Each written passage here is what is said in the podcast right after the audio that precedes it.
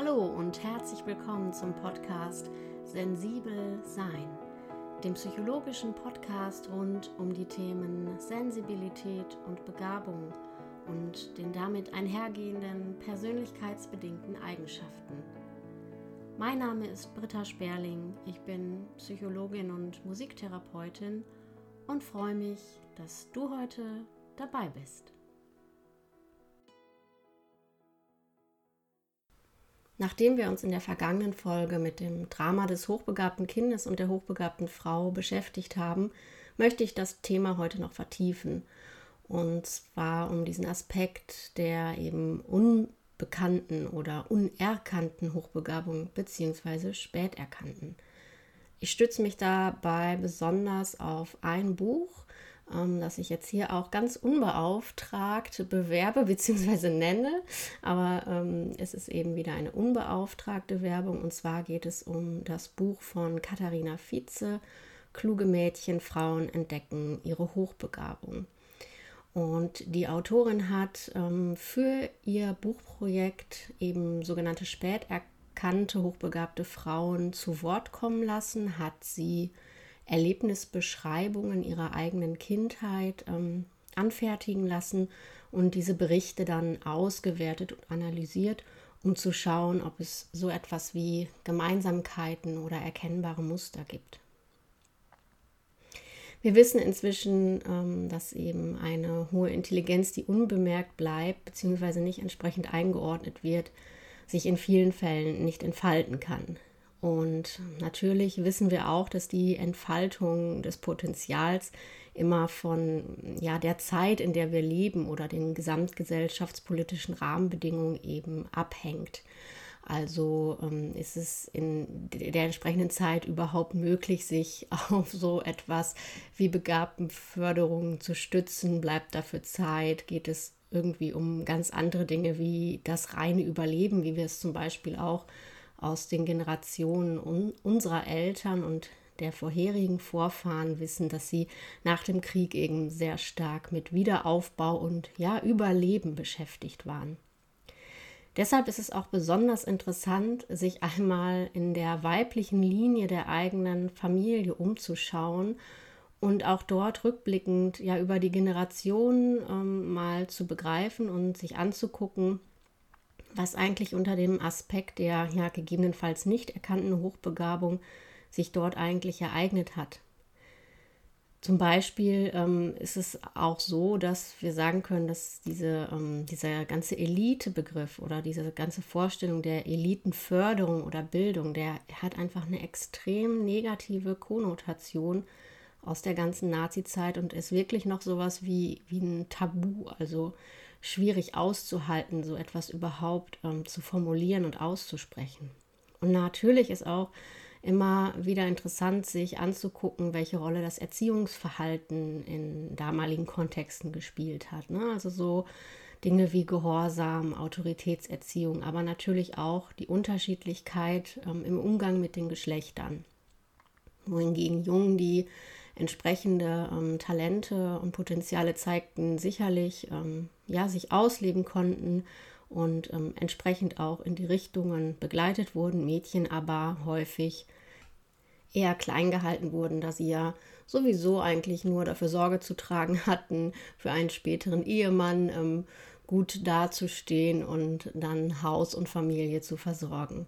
Die Selbstverwirklichung oder das Ausleben der eigenen Fähigkeiten und Potenziale hat da häufig eher eine untergeordnete Rolle gespielt.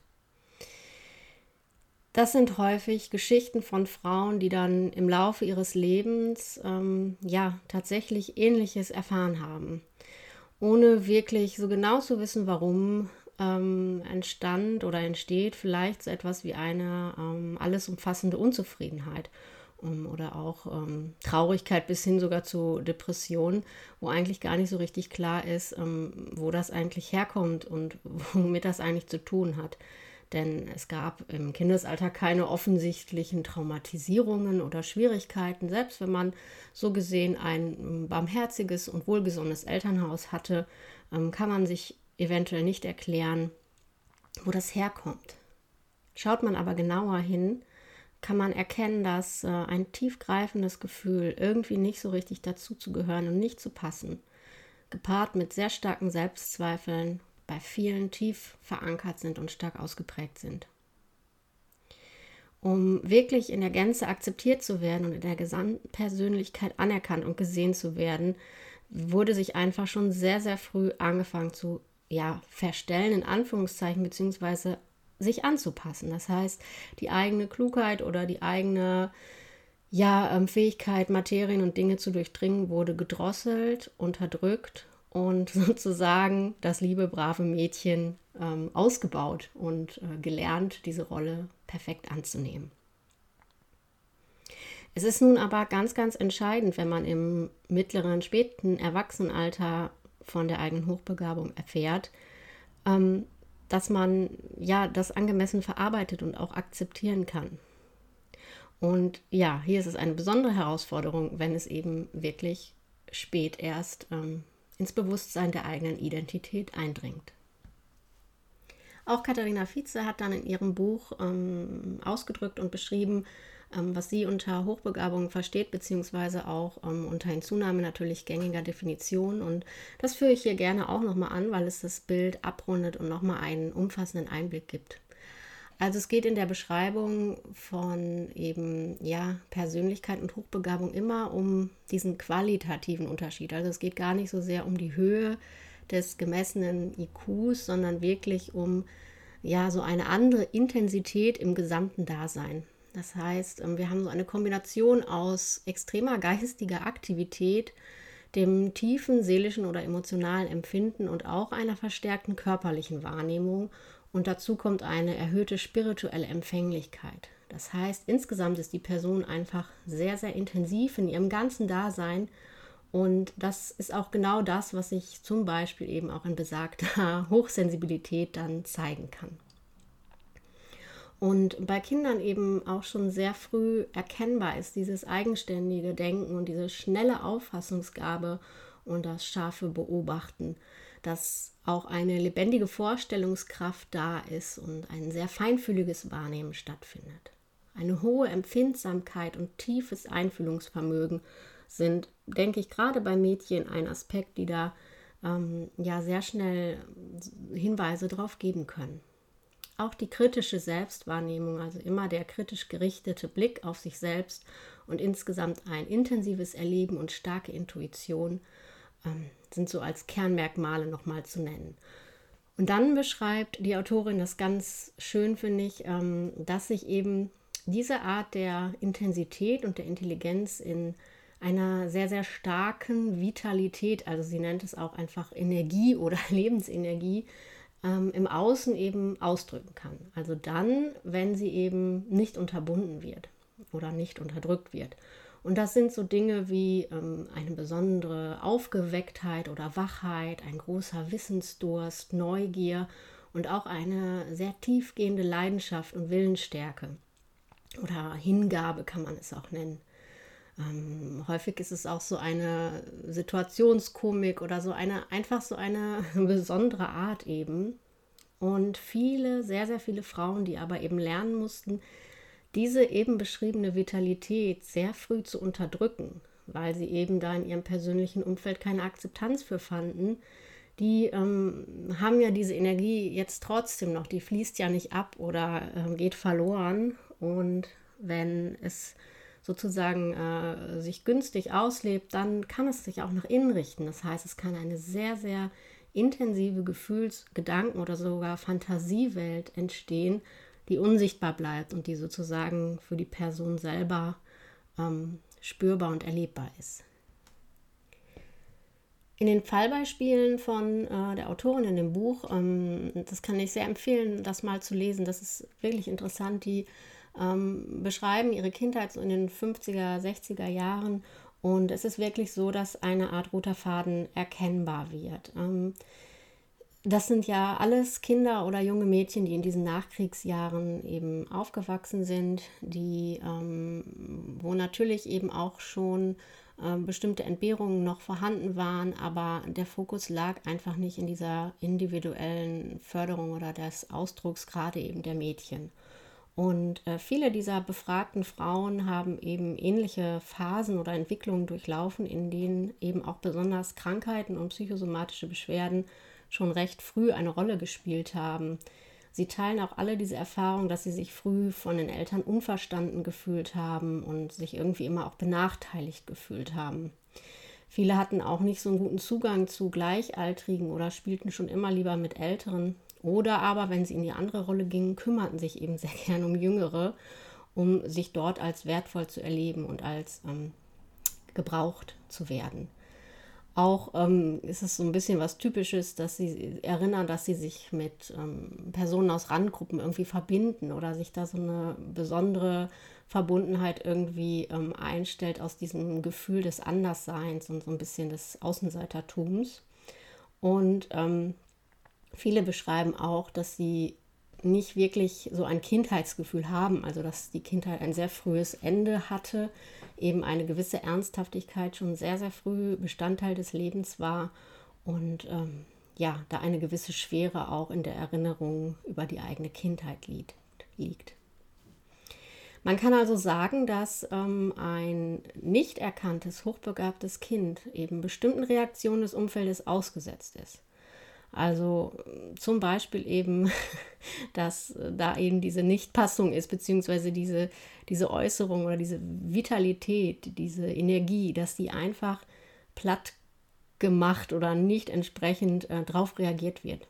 Dann entsteht daraufhin eine gewisse Selbstwahrnehmung, die dann mit einem Leidensdruck einhergeht natürlich. Es erwachsen daraus bestimmte Bedürfnisse, die noch mal stärker werden und psychologische Phänomene beziehungsweise auch ganz starke Affekte und Gefühle eben in dem Kind so grundlegend verankern.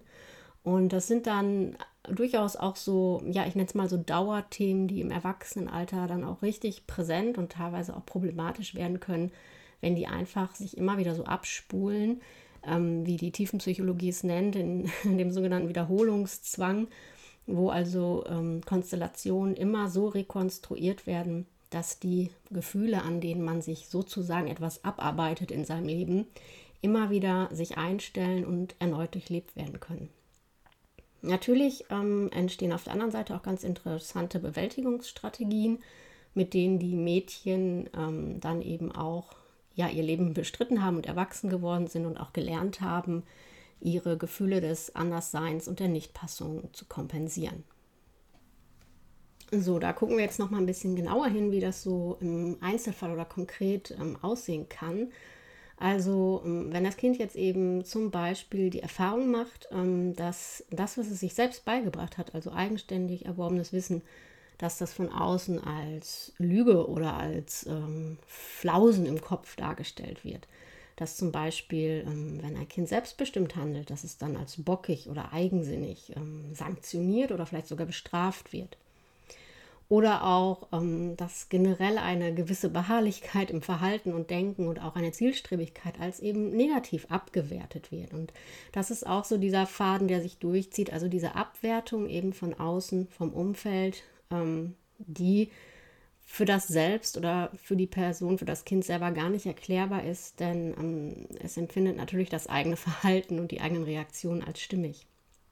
Zum Beispiel erfährt es vielleicht auch häufig, dass es, wenn es eine Meinung vertritt oder es versucht, in erwachsenen Diskussionen auch mit aufzutreten und sich mit einzubeziehen, dass es dann als altklug oder als ein Kind, äh, das schnell Widerworte ähm, gibt, beschrieben oder betitelt wird.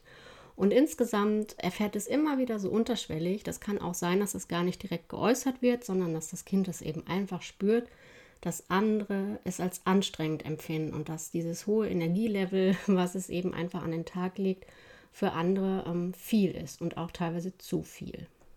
Daraus entstehen eben bestimmte Gefühle im Selbstkonzept, die, wie ich vorhin schon sagte, sich eben sehr, sehr tief verankern. Das können so Affekte sein wie ich fühle mich nicht gesehen, ich fühle mich nicht ernst genommen, ich fühle mich abgelehnt oder abgewertet und ja, irgendwie unzulänglich und als wenn ich nicht genüge. Ich fühle mich anders, verkehrt und falsch und irgendwie deplatziert sogar in der eigenen Familie, aber auch in der gesamten Welt. Halt irgendwie nicht so richtig passend. Und es kann auch ein wirklich intensiver Druck oder ein permanentes Druckgefühl entstehen, ähm, jetzt doch irgendwie gesehen werden zu wollen. Man kann dann auch so Gefühle haben, wie missverstanden zu sein, ausgebremst zu werden oder eben sich komplett verleugnen zu müssen. Und hier sind wir auch schon an dem Punkt, was die, ähm, ja, die ganze Selbsterfahrungspsychologie oder ganze Selbsterfahrungsszene immer so schön mit den sogenannten negativen Glaubenssätzen ähm, betitelt, denn die haben eben genau hier ihren Ursprung. Das ist sozusagen der ähm, Anker oder der, der Wachstumsort für diese negativen Glaubenssätze, die dann auch im Erwachsenenalter so schwer sind aufzulösen.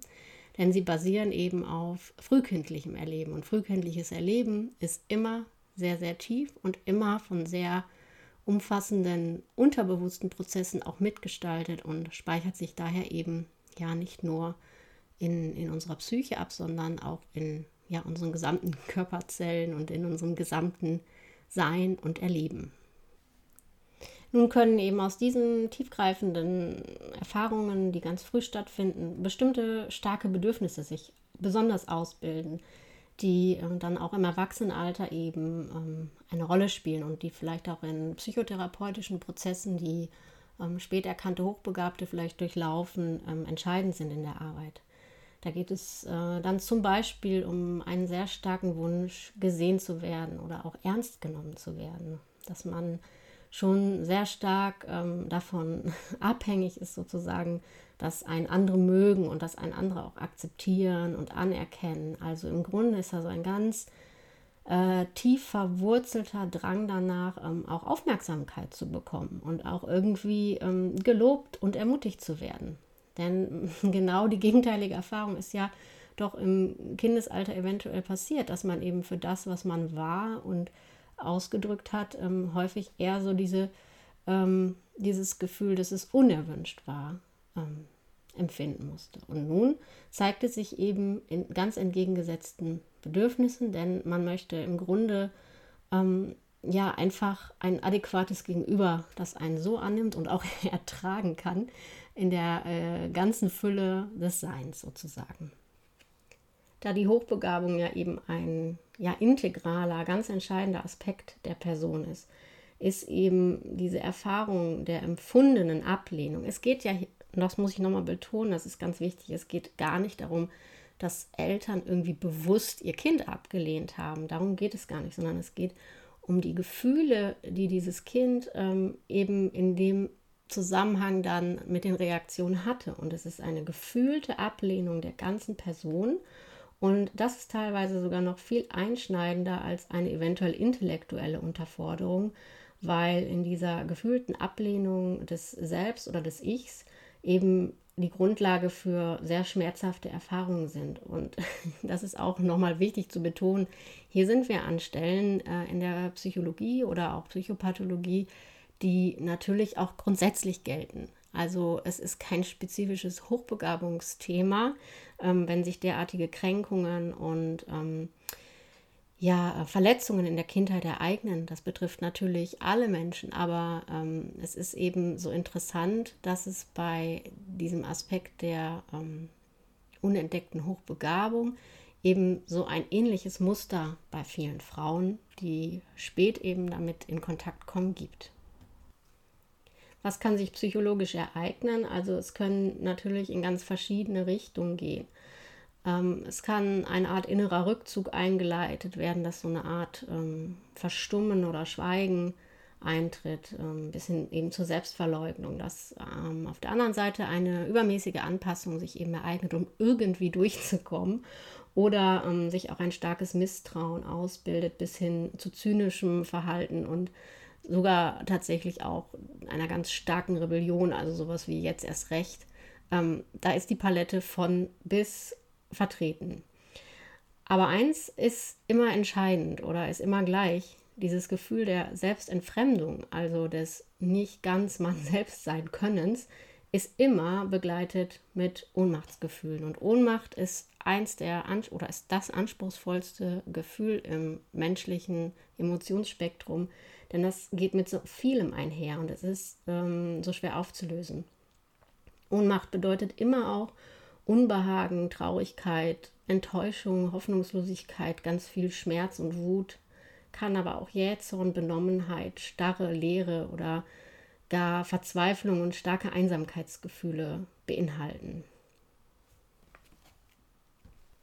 Nun können verschiedene Bewältigungsstrategien entstehen, um ja mit dieser ganzen affektiven Wucht zurechtzukommen und um irgendwie einen Umgang zu finden und eine Strategie, ähm, um dieses Gefühl, nach dem ja jeder äh, strebt, egal ob hochbegabt oder nicht, äh, im Einklang mit sich selbst zu sein, irgendwie doch ähm, ja, zu erreichen. Das kann zum Beispiel so sein, dass eine bestimmte Nische eben gefunden wird, ähm, in dem es auch positive Rückmeldungen gibt, in dem das persönliche Umfeld in der Lage ist, Anerkennung ähm, auszusprechen, dass also vielleicht ähm, bestimmte Fähigkeiten einfach so gesehen sozial erwünscht sind und dann eben auch ähm, mit positiven Rückmeldungen und Anerkennung besetzt werden und dass dann diese Nische einfach ausgebaut wird und so zum persönlichen Wohlfühlraum irgendwie genutzt wird. Genauso kann es auch ähm, Rückzugsverhalten geben in die eigene Innenwelt, ähm, in die Fantasiewelt, ähm, Ausdenken von Geschichten ähm, und so weiter. Oder auch ähm, das Alleine sein wird auf einmal ähm, sehr bevorzugt, weil es viel weniger anstrengend ist als die Interaktion mit anderen, von denen man sich nicht verstanden oder nicht gesehen fühlt auch ähm, viel Reflexion und Analyse ähm, über die Verarbeitung von Erlebnissen, also vieles auf vielen verschiedenen Ebenen betrachten, darüber sprechen, ähm, ist natürlich auch anspruchsvoll, wenn da kein entsprechendes Gegenüber ist, mit dem das geteilt werden kann, sondern, sondern im alleinigen Austausch erfolgt. Eine Bewältigungsstrategie ist auch, ähm, über die Körperlichkeit zu gehen, also sehr viel Bewegung oder Sport, Tanz, ähm, auszudrücken, ähm, dass die Gefühle direkt sozusagen einen körperlichen Ausdruck finden und auch das ganze tiefe Eintauchen in künstlerische oder zum Beispiel musikalische Bereiche kann ähm, als, ja, als Bewältigungsstrategie und als große Ressource, also da sind wir dann auch bei dem Stichwort Resilienz, ähm, gesehen werden aber zum Beispiel auch der, die Rolle des Widerständlers oder die Position des ähm, Rebellen sozusagen ist ein, ein Ausdruck, ähm, mit starken Affekten umzugehen, wenn man in die Position des jetzt erst rechts und ich trete für mich ein kommt. Und über diese Bewältigungsstrategien können wir auch gleich den Blick auf die vielfältigen Kompetenzen und Fähigkeiten richten. Denn ähm, natürlich ist es so, wenn die Intelligenz auch in ihrer direkten Entfaltung ähm, begrenzt oder eingegrenzt werden sollte, dann wird sich die Hochbegabung auf andere Weise ihren Weg suchen und ähm, wird sich über unterschiedlichste, ja nicht nur intellektuelle, sondern auch zum Beispiel emotionale oder soziale Fähigkeiten ihren Ausdrucksweg sozusagen suchen. Und das sind so ganz vielfältige Dinge, die sich da zeigen können. Also wenn zum Beispiel deutlich wird, dass äh, ganz stark Zusammenhänge erkannt werden, dass es eine ähm, große Kompetenz im Sprachlichen gibt, ne? ein ähm, heranwachsendes äh, Mädchen vielleicht sehr viel liest oder sich auch mit Themen beschäftigt, die gar nicht altersgemäß sind. Und ähm, ja, überhaupt so vieles atmosphärische ähm, wahrnimmt, Ausstrahlung von anderen Menschen und ähm, auch da die Bedürfnisse eben und auch die Erwartungen sehr, sehr genau erfasst. Und das ist ja genau das, wo wir auch wieder ähm, beim Drama des begabten Kindes dann eben sind, denn dieses hohe Einfühlungsvermögen kann dann die Grundlage dafür sein, dass ja sehr schnell ein innerliches Verantwortungsgefühl für das Wohlergehen von anderen äh, aufgebaut wird. Ne? Man fühlt sich dann quasi verpflichtet, sich um andere zu kümmern, was natürlich als hochbegabter Erwachsener vielfach gar kein Problem ist oder eine sehr selbstwertdienliche und erfüllende Aufgabe kann, sein kann, aber als Kind natürlich viel zu überfordernd und ähm, viel, viel zu intensiv ist. Auch ähm, ja, dieses viele Nachdenken, kritisch, kritisch denken und auch ähm, ja, autodidaktisches Aneignen von Wissen und Fertigkeiten ist immer wieder so als eine große Stärke und als einen Kompetenzbereich genannt und die Inspiration durch Kunst und Literatur natürlich auch, um sich selber weiterzuentwickeln und mit Themen und Inhalten zu beschäftigen, ebenso.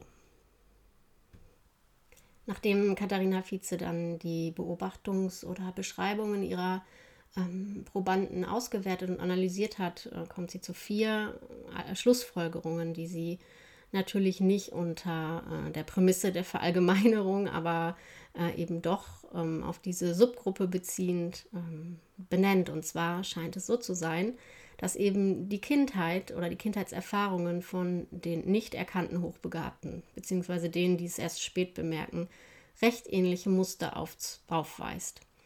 Und dabei ist äh, ein Problem eine intellektuelle Unterforderung, ähm, was man psychologisch mit einer Art Vernachlässigung gleichsetzen kann. Ähm, die Missachtung der gesamten Person als Folge der nicht erkannten Hochbegabung oder diese Ablehnung ähm, und die ist immer wieder kritisiert werden oder nicht als richtig empfunden werden, das benennt sie tatsächlich als eine Art von Gewalterfahrung. Und da ist es natürlich auch ähm, alles in allem dann kein Wunder, dass sich im späteren Erwachsenenalter eben ähnliche psychologische Konsequenzen herausbilden und Probleme auch ergeben können. Der vierte Aspekt ist, dass eben viele beschreiben, schon sehr früh eine freiwillige Verantwortung, eine innere Verantwortung für andere übernommen zu haben und ja, sich im Grunde damit auch schon in der Kindheit kolossal überfordert haben müssen bedenken, dass natürlich ähm, es immer nur bei den Personen auch zu Problemen oder zu Leidenswegen oder Leidensgeschichten kommt, die eben ja in solchen Zusammenhängen ähm, ihre Kindheit erlebt haben. Es gibt genauso, mindestens genauso viele Hochbegabte, die ähm, in ihrem Leben gar kein Problem ähm, ja, mit ihrer Veranlagung bekommen. Sie haben sich von Beginn an in einem entsprechenden Umfeld bewegt, wurden gesehen, wurden angenommen, wurden gefördert in ihrer Ganzheit und ähm, dort ist es sehr unwahrscheinlich, dass es zu ähm, Schwierigkeiten oder einem starken Leidensdruck kommt. Durchaus kann davon ausgegangen werden, dass äh, da ein komplett erfülltes und ähm, durchgängig auch der Hochbegabung entsprechendes und angemessenes Leben gestaltet werden kann. Genauso gibt es natürlich in die andere Richtung auch ähm, noch das andere Extrem, dass die Begabung so stark traumatisiert und belastet wurde in der Kindheit, dass die Resignation, die innere, so heftig war, dass ähm, im späteren Lebensverlauf wirklich sich schwere Krankheiten sogar vielleicht entwickelt haben, Abhängigkeiten eingestellt wurden oder das, was man so im Allgemeinen als die schiefe Bahn versteht, ähm, den Lebensverlauf eben sehr ungünstig und sehr belastet gestaltet haben. Von daher, aber das ist in der Psychologie sowieso häufig ähm, eben der Fakt, dass wir bei derartigen Analysen oder beschreibenden Beobachtungen, was ja so dem Bereich der qualitativen Forschung entspricht, eben ähm, ja, von keinen allgemeingültigen Gesetzen ausgehen können, aber die Beschäftigung eben damit und äh, das Lesen und das Zuhören von ähm, ja einfach Lebenserfahrung und äh, Begebenheiten das ist doch einfach sehr interessant und ähm, liefert häufig einen umfassenden Blick auf Phänomene, das vielleicht reine Daten oder quantifizierbare Forschung auch so gar nicht liefern kann. Und genau deshalb möchte ich mich in der nächsten Podcast-Folge mit einer Person unterhalten, die uns ja zu dieser heute vielleicht etwas trockeneren Folge einen persönlichen und erfahrungsgespickten Einblick gibt in ihre oder geben wird in ihre Erfahrungen als späterkannte hochbegabte Frau und ich freue mich schon riesig auf das Gespräch mit Anke und hoffe, dass ihr dann beim nächsten Mal auch dabei seid und uns zuhört, wenn der Podcast das erste Mal einen Gast hat und einen Interviewpartner. Bis dahin, macht es gut, alles Liebe, deine Britta.